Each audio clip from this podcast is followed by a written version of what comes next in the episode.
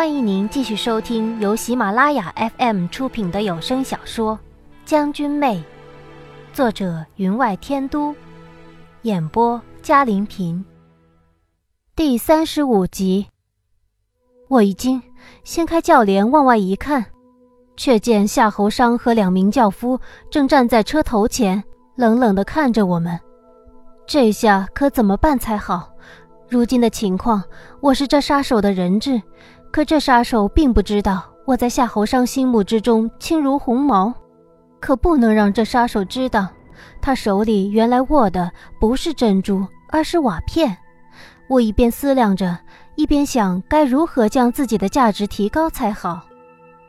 那柄刀又架在了我的脖子上，他道：“王爷，我并不想伤人性命，只求以命换命。”轿帘无风自起，夏侯商手里拿了一根蟒皮细鞭，长长的刃条在手里挽了几个圈，缠在左手手腕上，缠金线的手柄轻轻地敲击着青袍下摆。暮色云溪之中，他浅浅一笑：“你还能逃得出去吗？”他平时不常笑的，如今这么一笑，让我感觉有些瘆人。幸好他没叫人不管不顾地冲上来，我悄悄地道：“侠士，王爷既然来了，我还是劝你直接投靠了王爷便是，别做无谓的挣扎。您把我握在手里是没有用的，像我这样的女子，王府之中可多了。我越是如此说，越让他认为我在夏侯商心目中占了一席之地。”他冷冷的道：“宁王殿下。”难道你真的不顾他的性命？我看清宁王手指微动，知道他即将发作。而此时，这杀手以为手握重要人质而信心大增。放在我颈中的刀刃虽然稳定如昔，可其他的却顾不了了。我悄悄地将藏在指甲里的长针取了出来，眼睛却看着夏侯商的手指。只见皮鞭如细蛇一般窜了出来。我将头朝后一仰，脖子便稍离刀刃，左手暗暗一挥，指甲中的长针便没进了那杀手受伤的手臂。原以为那杀手会收不住势，怎么也会任由那把刀割进我的脖颈两分的，却没有想到夏侯商手里的皮鞭如灵蛇一般，把那刀子紧紧缠住，让他不能没入半分。长针竟有烈性的麻沸散。所中部位能让人瞬间失去行动能力，所以那杀手的手腕便握不住刀刃，刃气跌了下来。而我早就趁势滑在地上，再在木板上滚了两下，不动声色地滚到了车厢角落里。那杀手失去了武器，跳下马车，朝夏侯商攻了过去。两名年轻车夫从腰间抽出刀，却不上前帮手，只是在外掠阵。像是因为夏侯商还遵照以前的规矩，不喜群殴，自是没人扶我起身的，我只得自己站起身来，伸手拍了拍身上的青草叶子，朝场上看去，却见那杀手不过两三招就被夏侯商打得狼狈不堪。他那长如刃枝的皮鞭灵活如蛇，身子不动，手腕翻转之处，把那杀手抽的身上的衣服片片而落。我略有些不好意思，心中存了疑虑：莫非这夏侯商骨子里真有断袖之虑？抽就抽吧，也不用抽裤子吧？可当那杀手脸上的面具被抽得飘然落地之时，我却差点失声叫了出来：怎么会是他？他绝不能被夏侯商捉住，可要怎么样才能救得了他？他终于被击倒在草地上。夏侯商这才袖手而立，冷冷的道：“将他交给刑部。”他不打算趟这个浑水，甚至连问都不想问。眼看那两名年轻车夫上前提人，我暗暗着急，不经意间却看清那杀手眼波闪闪，面有冷意。我急中生智，忙抽噎着上前道：“王爷，您可得为妾身做主。”妾身不是有意的，我一边说着，一边惊慌地挡在了那两名车夫的前面，离那杀手不过两三米。夏侯商回头望着我，问道：“什么事？”我正在哭诉杀手对我的无礼，却见他眉头一皱，将我往旁边一拨，我一个趔趄便摔倒在地。我抬眼看去，却见那杀手手持一把利刃，直接刺进了夏侯商的左胸。那杀手的确是趁了此次良机，却并没有将我重召为人质，他的目的是玉石俱焚，所以。他那一击凝聚了他所有的力量，如果夏侯商没有推开我，他一定能避开那一次。只是我不明白，他为什么要推开我？从力量角度上看，这一刀原就不是刺向我的。那两个车夫训练有素，一个向那杀手追了过去，另一个过来扶住了夏侯商。眼看他胸前血如泉涌，我吓得大叫：“快！”王爷不好了，快送王爷回府！那名追杀那杀手的车夫听了我的声音，情绪不稳，和那杀手过了几招之后，被他虚晃一招，终是逃掉了。我这才暗松了一口气，让他们将宁王抬上了马车，往王府赶。永乐帝已经起驾回宫，营地里留下的是神策营的人，听闻宁王受伤，又是好一阵忙乱。他们派了两个小队护送我们的马车回府，更是派人往宫里传递消息。等我们回到王府之时，已有好几名御医等在大堂了。冯国栋也来了，江妃娘娘得到消息，连夜从宫里赶了过来。各房的美人不得入内，只能待在侧厅，却不敢露出沮丧的神态，也无人敢走，只能在厅内候着。我衣上都是血迹，更兼受到惊吓。江妃娘娘问清楚来龙去脉之后，便准许我去换了衣服。当我再次来到宁王寝宫之外的时候，江妃娘娘已然摆驾回宫，而宁王的病情也稳定了下来。那一刀并未刺中心脏，永乐帝只下了一道圣旨，要御医静心治疗，赐珍品药物无数等等。这个时候，才有美人被准许进门探望。望着川流不息的衣香鬓影，我想我就不进去了吧。反正内伤也不是很严重。我反复思索自己所做的一切可有破绽，很害怕夏侯商前后一联想，未免会猜出前因后果。梅夫人来的时间不迟也不晚，正值一众美人散得差不多的时候。他一向不爱出风头，杜龙半弯着腰在他前面带路。看来，如果杜龙不去相请的话，他也不会来了。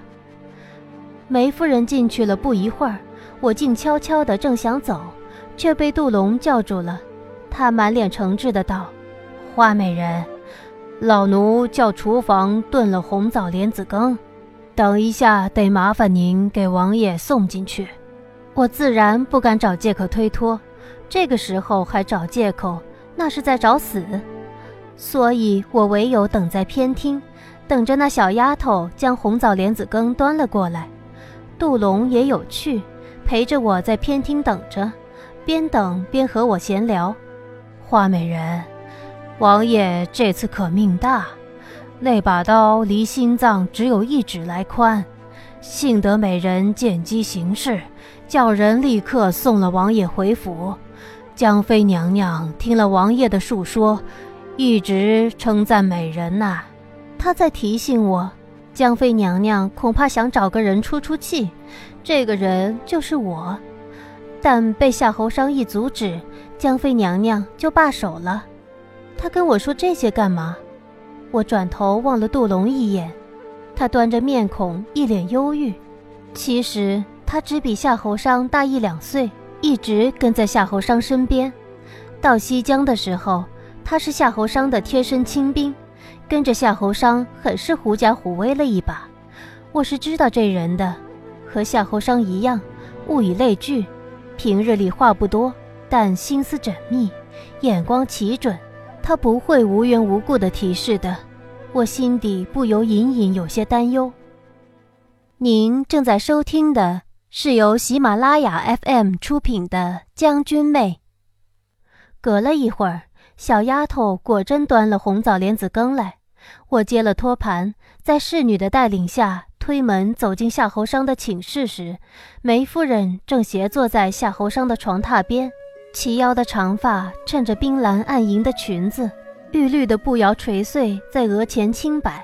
夏侯商却斜靠在枕头上，握了她的手，不知道说些什么。见我进门，两人一起转头向我望来，两双明眸亮如珠玉。看得我倏然一惊，这两人怎么了？在谈些什么？夏侯商却又移回了目光，垂目而坐，松开了梅夫人的手。梅夫人站起身来，望了望我手中，笑道：“王爷刚吃了药，嘴有些苦，这碗莲子却是恰恰好。妹妹有心了。”我顺手将碗递了过去。心想，由他来喂夏侯商正好，这就没我什么事儿了。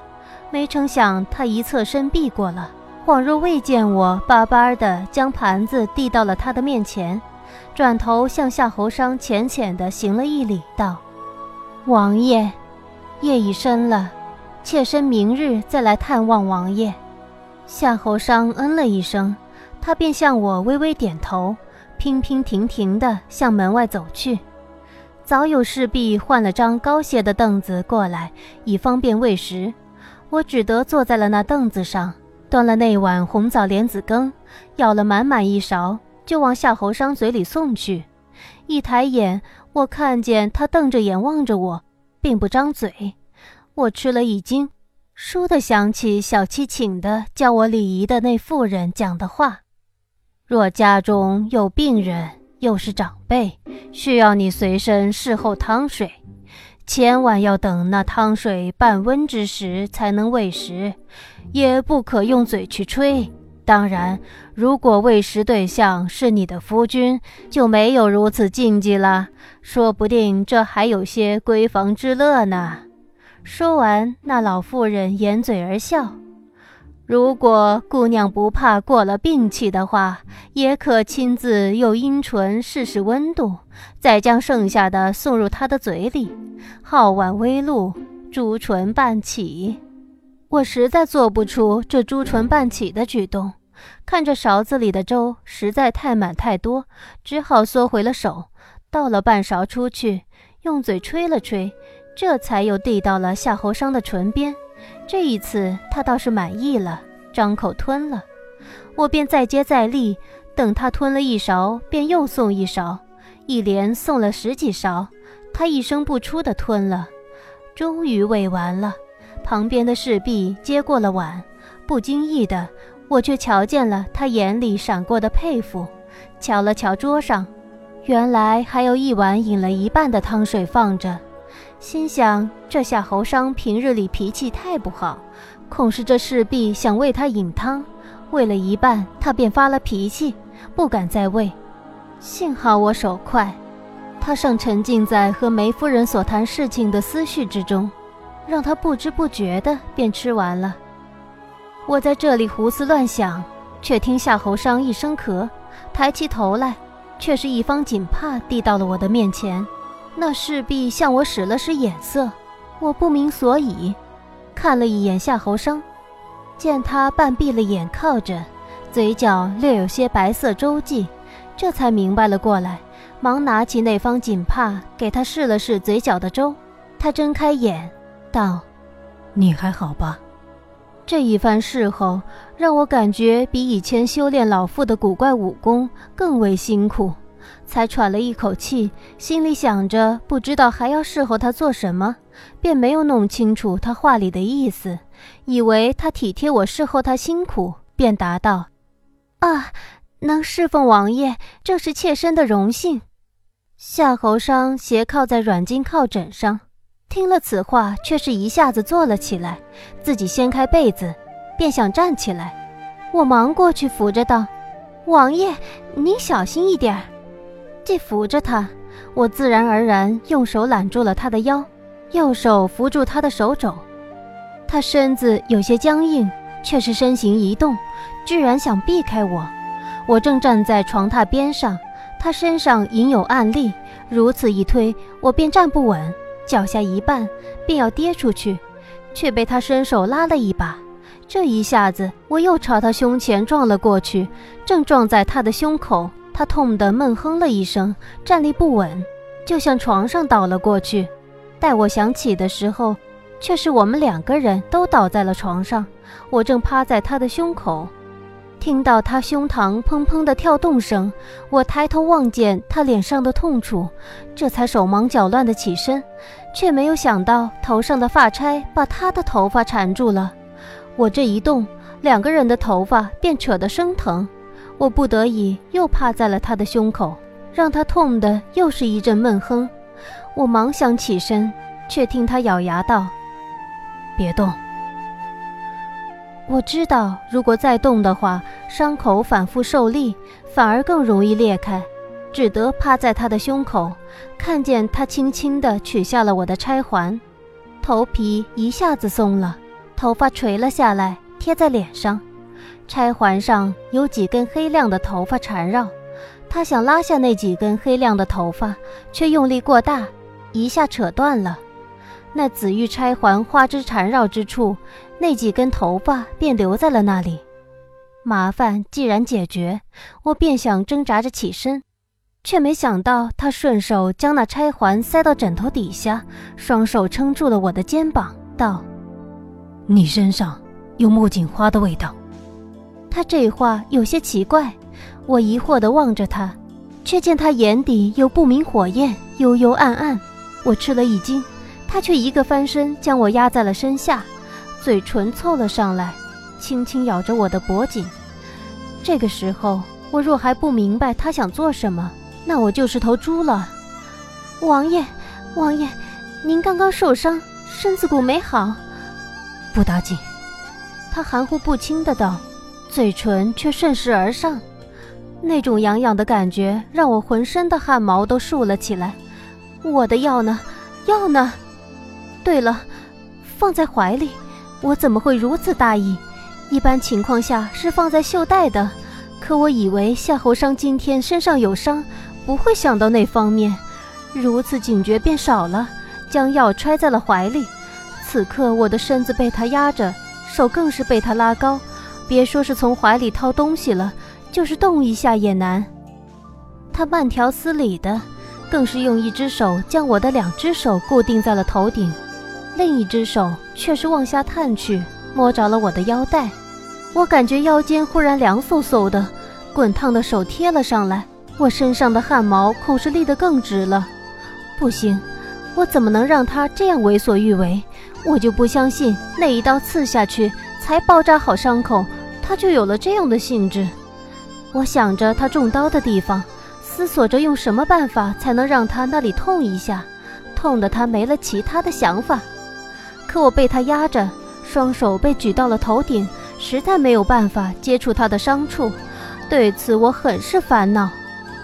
他见我没有反抗了，便轻轻地吻了吻我，站起来松开了我的手，开始除衣服。这是我反抗的良机。我坐起来，扮作手忙脚乱，朝着又向我靠近的他推了过去，实则手准确地按向了他的伤口，但是手刚伸出。便被他握住了。听众朋友，本集的将军妹就播讲到这里，感谢您的收听，更多精彩有声书尽在喜马拉雅。的一心人，白首不相离，任岁月东流去。今夕知何夕？无人来怜惜，谁解这相思意？遇见你。